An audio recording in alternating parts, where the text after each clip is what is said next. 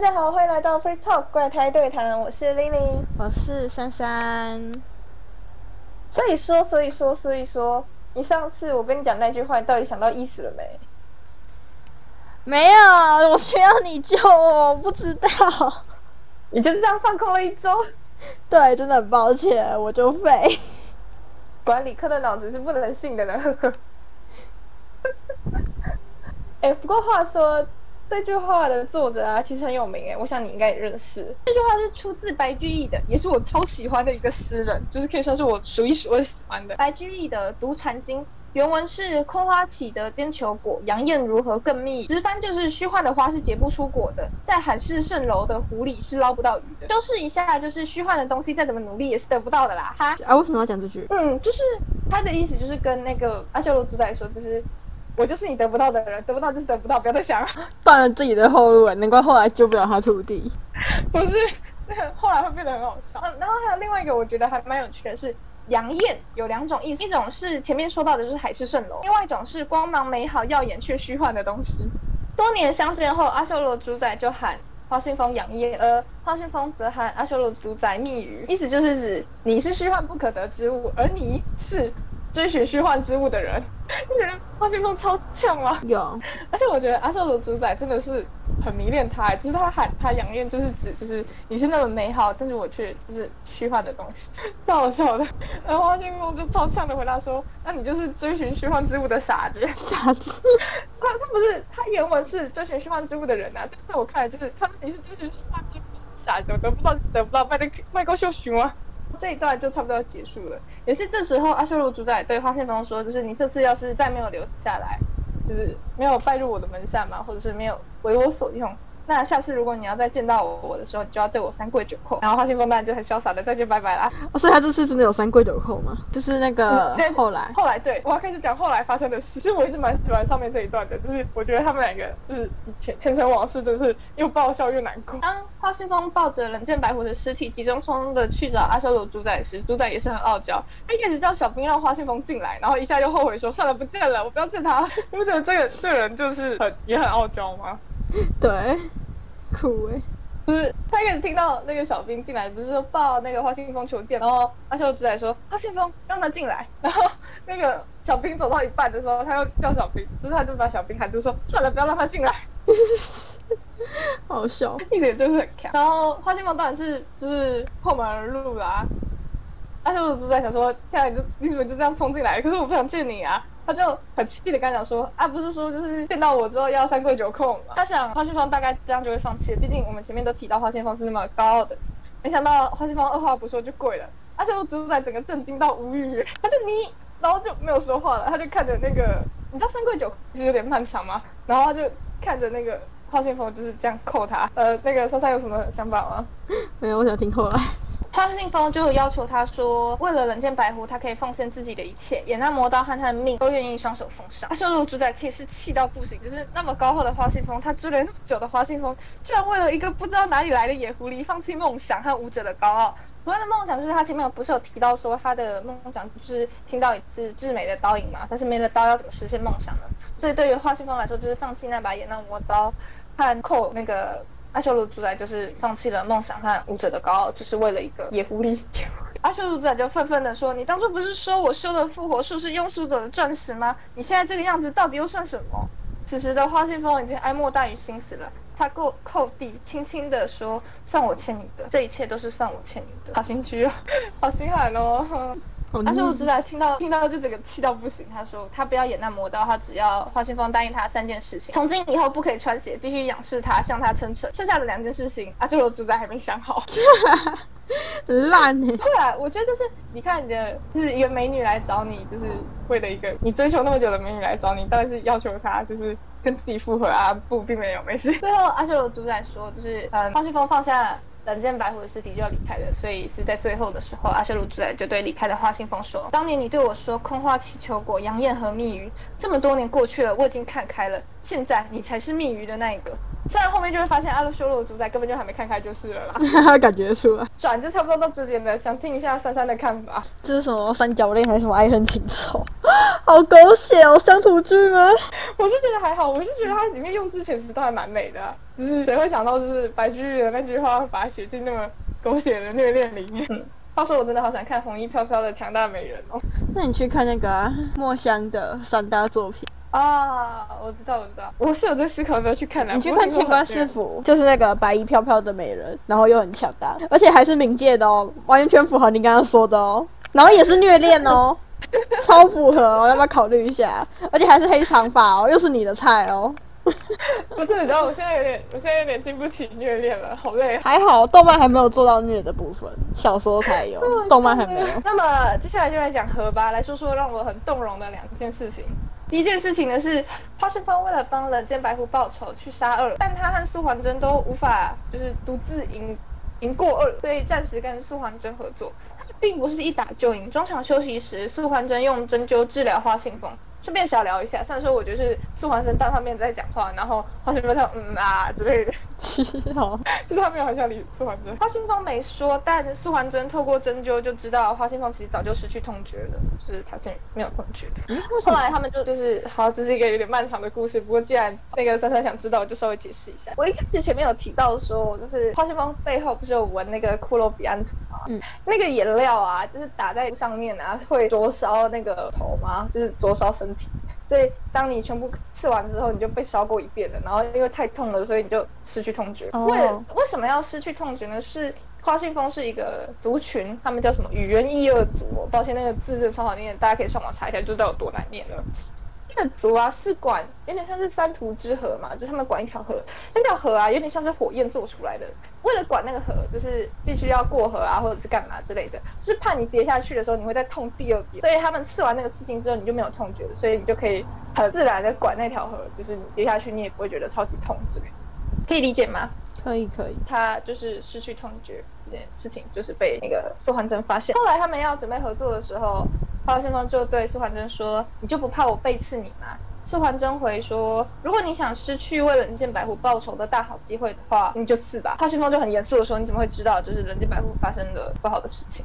苏桓真回说：“因为你明明失去痛觉，却在我提到人间白狐时露出了心痛的样子。”对，就是他一边针灸的时候，他其实就问那个花信风说：“人间白狐呢？”然后花信风就没有讲话，但是就是露出了心痛的样子。然后苏桓真也是这个时候才了解到，就是人间白狐可能遭遇不测了。对，哦，这是我觉得很蛮动容的，就是一个失去痛觉的人，然后因为你的离开，所以开始会有心痛的感觉。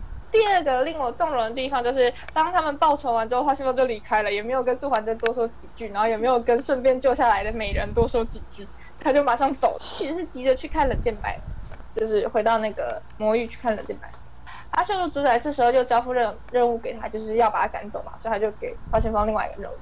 临走前，花信风看着昏迷的冷剑白狐，超温柔的说：“徒儿，等为师回来，我们再一同饮杏花酒。”哦，好，就这样。这是两段我觉得我个人很心动的部分，珊珊有什么想法？他还真的很期待他回来。嗯，然后但是他就是听了那个图儿的话，就是好，等你回来，我们再一起喝酒。嗯，我就觉得好想哭哦，又是心痛，又是等你回来的，哦，我要哭死了。讲完了我觉得很动容的两件事情之后，我们要来回到可能会让珊珊气到想杀死我的主线剧情。啊？好，来听着，阿修罗主宰呢，虽然答应修复冷剑白狐，但却没打算恢复原样。他洗脑冷剑白狐变成天祸妖狐，第一个任务就是去让他回去杀花信风。哦，我知道，我知道。对对对，他就说，嗯，我才是你敬爱的那个师，所以回去替师尊报仇吧，回去杀花信风吧，大概是这种感觉。而且这边你会知道，就是其实阿修罗主宰根本就没有看开，他对昏迷的冷剑白狐说了一句话：“你很幸运，拥有花信风的疼爱，所以我会让你复活。”同时，你也很不幸，拥有花信风的疼爱，所以我要让你杀了你最爱的师尊。哦我觉得这个人就 从这一段话就可以感受到他根根本没看开你，对嘛，根本没看开啊。也是很嫉妒人家拥有花信风的疼爱，好吗？超爆笑。然后很多人说阿修罗主宰很小人，但我其实不讨厌他，就是其实我就觉得他还好，没有很小。为了遵守复活人间百回的诺言，你知道他从阿修罗道院的阿修罗主宰，瞬间变回一级的低阶小兵。为什么？因为复活吗？呃，就是对复活术其实是那个阿修罗道院的，算是共同使用的一个秘籍吗？我也不知哦道。哦哦哦，就反正竞技。就是对他的上司说，如果你停止复活冷剑白，你就可以继续做阿修罗道院的主宰。阿修罗道院代就说。才不要呢！就是我都已经答应花信封了，所以这件事情就是我会继续做下去的。好险！后来上任的新任的阿修罗道院主宰，呃，我就不要叫他阿修罗仔了，就是阿修罗主宰还是指阿修罗主宰。虽然说还有一个很难听的名字叫缺罗，你还是叫他阿修罗主宰好。对，然后好险，新上任的阿修罗主宰是红爪，然后 那个红爪就说：“哎，你是为了花信封而复活冷剑白狐对吧？啊，就让你继续用啊，反正没差，我也很喜欢花信封。”神经病啊！就很笑人。阿修罗主宰就说：“妈蛋，怎么又来一个新的？”没有开玩笑，他没有这样讲，他就跟他讲说：“你为什么那么迷恋花信风？”然后那个红爪就说：“如果你当初有看到他破关的样子的话，你也会迷上他。”啊，破关哦，就是前面破那个魔颤殊途的样子的时候，你也会迷上他。红爪可以说是最近近距离欣赏的人哎。阿修罗之爱就说：“我早就看到了，好不好？就是。”我也陷下去了，超好笑的。然后还有另外一件我觉得蛮好笑的事情，就是红仔就说我已经听说了你对就是花信封的三个要求，然后他就说如果你做的太过分啊，或者是你没有复活冷剑白狐啊，你对花信封做的事情我也会要就是全部偿回来。那他让他徒儿去杀他这种事情，哦，去杀花信封这件事情啊，红仔还不知道。我很好奇红仔知道会怎样。不是我我我听完一整段下来，就是花信封真好啊，靠一张脸就鼓了快全魔域的人，好不好？所有人都迷恋他，而且我刚刚不是说是迷恋或者是那个欣赏吗？他们其实原原文就是大家去看一下剧里面，他用的词是陷下去，就觉得很好笑吗？这什么爱情小说吗？陷下去这个词，我就觉得好笑。呃，所以我其实并不讨厌阿修罗主宰，就是我觉得为爱痴狂的人其实是蛮帅的，就是这是我有点欣赏的角色特然后再加上他也对啦，是让你们公平竞争一点啦。蓝剑白虎真的是太太那个吗？就是条件太好。关于这个修罗场最后到底如何呢？大家就陪我期待，说好在二零二一年播，到现在连个影都没有了的。蝶龙之乱下去吧。好了，他有预告了，我想应该是因为疫情延期，不至于开天窗吧？应该不至于啊，很少在听布袋戏开天窗。我也不知道哎，我希望他不要开天窗。我可以，我可以忍到二零二二年啊，但是就是希望他们不要开天窗。最后来讲一些非常有趣的事情，呃，这是我看别人通整的，蛮好笑的。关于各角色喊花信封的次数，同冷剑白虎总共喊了师尊七十七次，出龙喊了帅把鼻十八次，阿修罗主宰喊了花信封十次，红爪喊了花信封七次。其他人真的要检讨一下花信封为什么对自己冷淡的原因，好吗？哎，怪兽了，光是冷剑白虎就喊了七十七次，哎，第二名最多也才喊十八次。阿修罗主宰跟红爪，你们真的要检讨一下啦！真的真的，自己不上心还敢说人家不爱你。然后另外一点是，我觉得比较。好笑吗？就比较悲剧又比较好笑。花信风喊各角色的次数，花信风说了徒儿的名字总共二十四次。花信风说演那魔刀总共十九次。花信风喊出龙共六次。花信风喊了阿修罗主宰共五次。演那魔刀差点就超过人间白虎嘞。看样子演那魔刀还是有一定的魅力吧。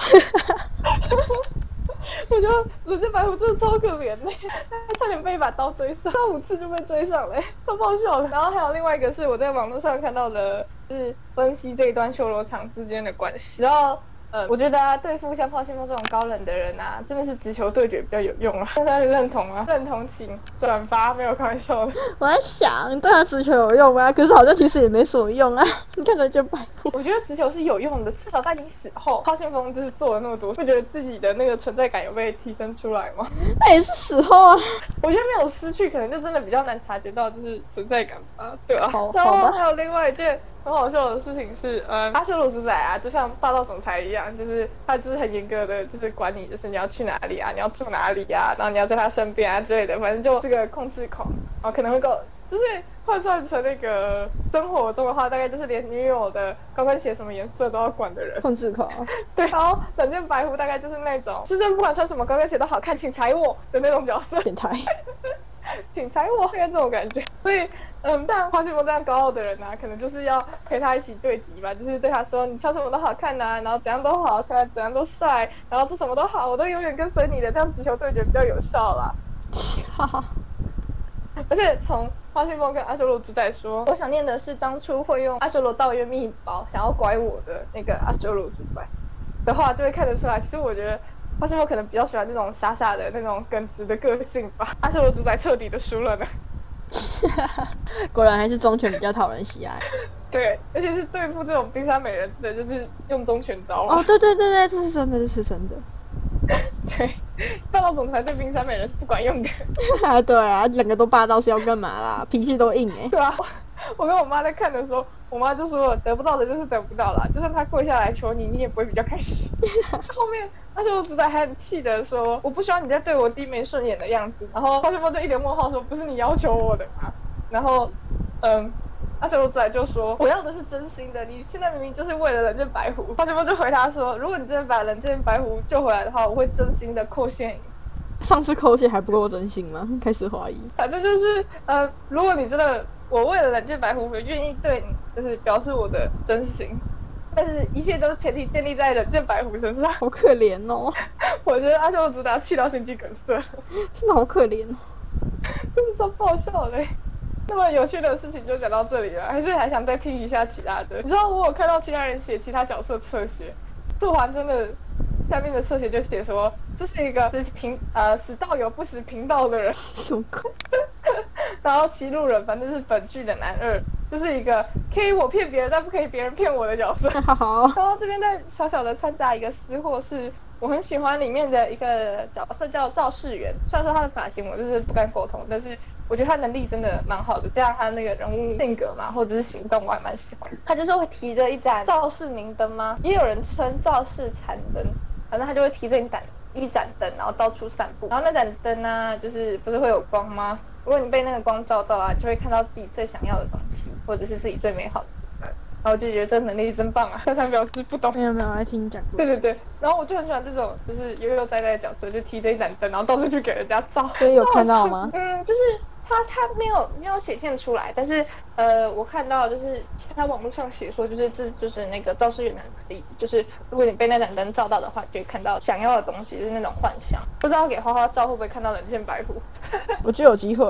稍微讲完了一些有趣以及一些私心的部分，那么就要再来说我对于布袋戏整体的想法啦。其实我对于布袋戏的感觉啊，其实我觉得它有点像九九哎。等一下九九粉先不要骂我，听我讲。我觉得它就是一种搞笑啊、轰轰烈烈啊，然后对于死亡的洒脱，就是这些江湖事吗？或者是风格上，我觉得跟九九蛮像，就是对于死亡是很洒脱，然后有轰轰烈烈的部分，然后也有很搞笑的部分。这是我对于布袋戏的看法。所以如果喜欢九九的人，就可以去尝试看一下喽。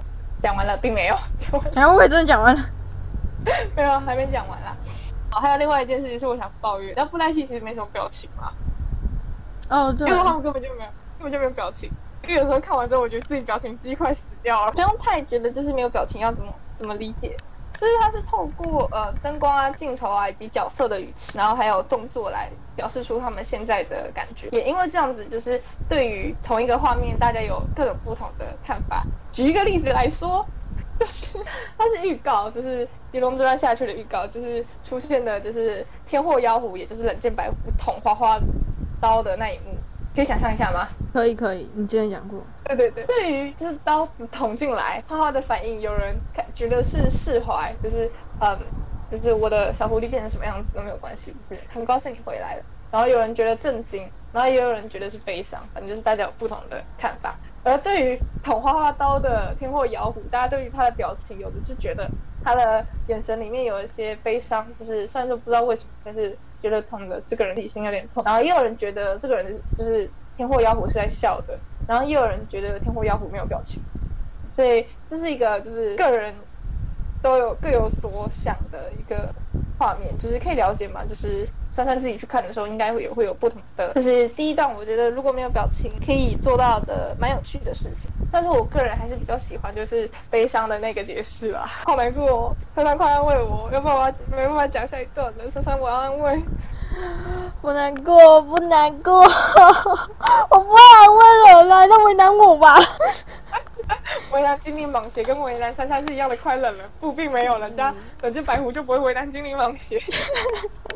好啦，然后还有另外一件事情是，不要问我为什么都是拿就是阿修罗主宰跟阿信风还有冷箭白狐来举例，是因为我在查资料的时候，但是从这方面查比较快，好，就是他在跪那个阿修罗主宰，就是花千风在跪阿修罗主宰的时候的灯光是射的，所以。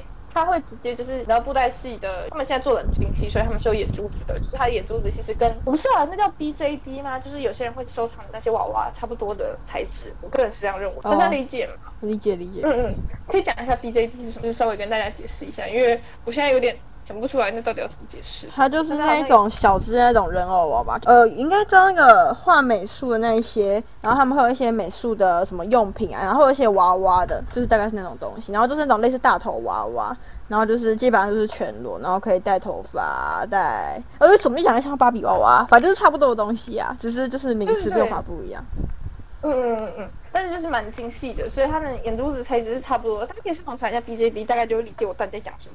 然后，所以那个时候他在跪阿修罗主宰的时候，他用的光是直射的光，所以那个眼珠子就会显得特别无神，就是那种哀莫大于心死的感觉。而且他是用镜头是由下往上拍，所以当花信风慢慢把眼睛扎下来的时候，会有一种就是我不想。面对这种世界的那种感，可以理解我在描述什么？可以，可以。对对对，我接下来要说的是动作，就是要怎么知道他们就是开心啊、生气啊、愤怒啊之类的动作，其实也是一个很重要的。然后我个人认为，就是除了镜头之外，还有另外一个是头的角度。如果你在生气的时候的话，其实你会发现你在骂人的时候，你的头会往下倾斜嘛，就是你会看下面。珊珊自己转头一下，有有没有那种感觉？对对，就是你头会看下面。然后还有另外一件事，当你在想象，就是在想其他人的时候，你的头会微微的往上看，就是想象的感觉，可以理解吗？可以可以。还有另外一个点是速度，就是当就是阿修罗住在很生气的时候，他就就是天哪，为什么你就是为了那只野狐狸的时候，他的头其实是他会很快速的撇向一旁，就是不看花星光。对，就是大家可以自己去找一下那些小片段。然后会发现这其实是一件还蛮有趣的事情，所以除了有时候会让我觉得表情肌真的快死掉之外，我觉得我其实是一件蛮有趣的事。我想跟大家讲一下，就是其实我一直觉得，就是自己看完之后，我觉得这是一。一门非常值得骄傲的艺术嘛，就是我们能够做出来是件很了不起的事情。然后你在里面真的是不会感觉到就是经费变少的感觉。我记得就是超偶师，就是布袋戏里面还蛮有名的超偶师，曾经讲过一句话，是他觉得如果有出师他不会有画风崩坏的时候，就是不会因为没钱了，所以让你的角色变丑了，并不会。珊珊，那种看动漫的人应该可以理解吧？珊珊能够理解吗？一般一般，就是你，你不是有时候经费减少之后，动画会变得崩坏啊？哦，你说画风吗？对对对，那画风很崩坏。然后超老师就说，布袋戏是不会有这种困扰。哦，反正都已经做好了，就是长那样。对对对，你的角色一直都是这样漂漂亮亮的，就是一个还蛮不错的地方。就是如果对于画风很追求的人，我觉得可以去尝试一下。然后还有另外一件事情是配音。我知道大家可能会说，就是泰语很出戏啊之类的，毕竟现在的小孩都提泰语了，包括我啦，我也是觉得泰语真的是有点困难。但是它有出国文版，然后上网查一下就可以找到。我想应该也会有人说这是国文配音，我是觉得不会，我觉得配的真的说实话挺好的，尤其是就是冷剑白虎死掉那一段，花花有一个低吼，真的是好有气势。不行，我还是停留在布袋戏就是要台语啊，也可以啦。就是我觉得他台语没有到配的很烂，虽然说我觉得网络上大家骂的有点过分，但其实我觉得毕竟是新写的啊，所以我就可以理解，就是我觉得还不错了。嗯嗯，配乐非常的好听，然后基本上每一个角色都有一个属于他的。角色曲，大家可以去听一下。另外就是用字遣词，强烈的建议喜欢文学的人真的去看一下，每一个用字遣词真的是美到一个不行，连骂人都可以快要写成一首诗。我觉得这辈子也是没什么作品可以做得出来。好，以上就是我对于布袋戏的一些小推荐以及一些想法，差不多就到这里啦。那现在还有什么想说的吗？或者是想问的？没有，差不多就到这。然后如果我有。能力的话，我看完《东离剑游记》，可能就再做一集《东离剑游记》吧。好，那今天的 Free Talk 就到这里啦。喜欢的话，帮我点个赞或留个言。那么就下次再见啦，拜拜。